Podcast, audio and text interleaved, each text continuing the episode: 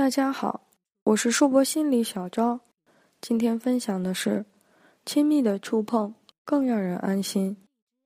从前的从前，有一个好奇心特别强的国王。国王对在非常遥远的从前，各个国家没有可以使用的语言的时候，人们使用过的十族语言这一课题产生了浓厚的兴趣。为了解决这个好奇心，国王把孩子们从文明的社会环境中隔离开，抚养长大，观察孩子们在成长过程中使用什么样的语言。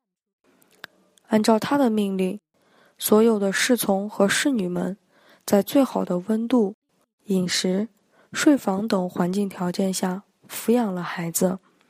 可是，禁止侍女们触碰孩子，更不能抱抱、哄着。以及和孩子说话。那么，孩子在成长的时候都使用了怎样的语言呢？可惜的是，在国王还没有解开这一谜底前，参加国王实验的所有婴儿中都没有活过一年，大部分都死亡或者患上了严重的莫名其妙的疾病。最终，国王只能放弃做这一实验。而在实验中活下来的那么寥寥无几的孩子中，都是被违背了国王命令的侍女们偷偷抚摸过的。可想而知，环境条件固然很重要，但亲密的接触对幼儿的成长更加重要，而且是必须的。我们把这种亲密的接触效果称作“接触暗示”。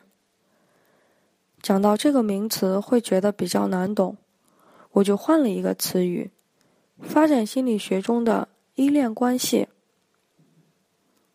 我扒了一下书，书上说，依恋关系保证了婴儿能够得到照顾，婴儿哭闹、微笑和目光接触，所有的行为都会吸引养育者的注意。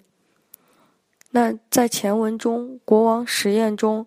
当他禁止侍女们做出反应的行为方式，让婴儿没办法得到回应，断绝了婴儿能接收到的触碰回应，可能是让婴儿无法活过一年的原因吧。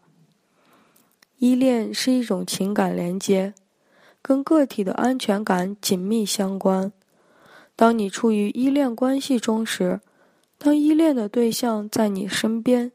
你会特别有安全感和舒适感，而且在你探索周围的世界时，依恋对象是你安全的基础。这是成人的依恋关系。那么说到孩子，父母和孩子的关系是一种情感连接，而不是真正的依恋关系，因为父母不会将孩子当做自己的安全基础。引出了一个重要的术语，叫内在工作模型。它是指一种对人际关系的认知结构，比如支持、感情和信任的期待等等。早期的关系可能会成为这种认知结构的样板，包含了三个因素：一、孩子相信依恋对象是触手可及的。可以依赖的。二，孩子对被拒绝和被喜爱的心理预期。三，孩子是否确信依恋对象确实是探索外界时随时可以回来的安全基地？这个内在工作模型是儿童快一岁的时候开始形成，并且在之后四五年内。越来越复杂，得到良好的建立。它会影响儿童的行为，儿童会根据自己熟悉的模式塑造新的人际关系，所以这是一个很重要的发展模型。前文中，国王偏偏隔离了这一模型的产生和发展，导致了大多数孩子都活不过一岁。下面，我再补补充一个实验，很有名的哈罗猴子实验。一九五九年，美国的哈罗博士以幼猴作为实验对象，做了一个实验。他从母猴身边带走了刚生下来的一只幼猴，让两个玩具母猴抚养了一百六十五天。两个玩具母猴中，一个是用铁丝制成，但它可以供应食物；而另一个不能供应食物，是由触感柔软的棉布制作而成。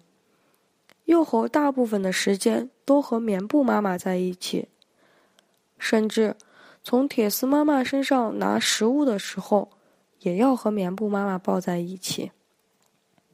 其原因可能只有一个：触感好。于是过了几天，哈罗为幼猴又做了一项实验，让幼猴待在离两个妈妈距离相同的地方，然后给他展示了一件足以让他害怕的事物。这次幼猴会跑到哪个妈妈怀里获取安慰呢？在实验中，幼猴仍然选择了棉布妈妈。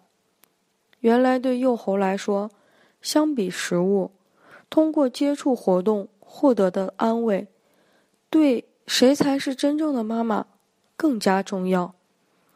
所以，亲密的接触、情感的回应，远比让他吃饱穿暖更加重要。如果爱他，就请表现出来吧。最后。一起来梳理一下今天的知识吧。适当的亲密接触不仅对婴儿的健康有益，而且能把母亲和孩子的心牢牢的连接在一起。因此，你若希望孩子的身心始终保持健康的状态，不仅要留心生活环境的问题，而且也要用心的给孩子做按摩。拥抱孩子。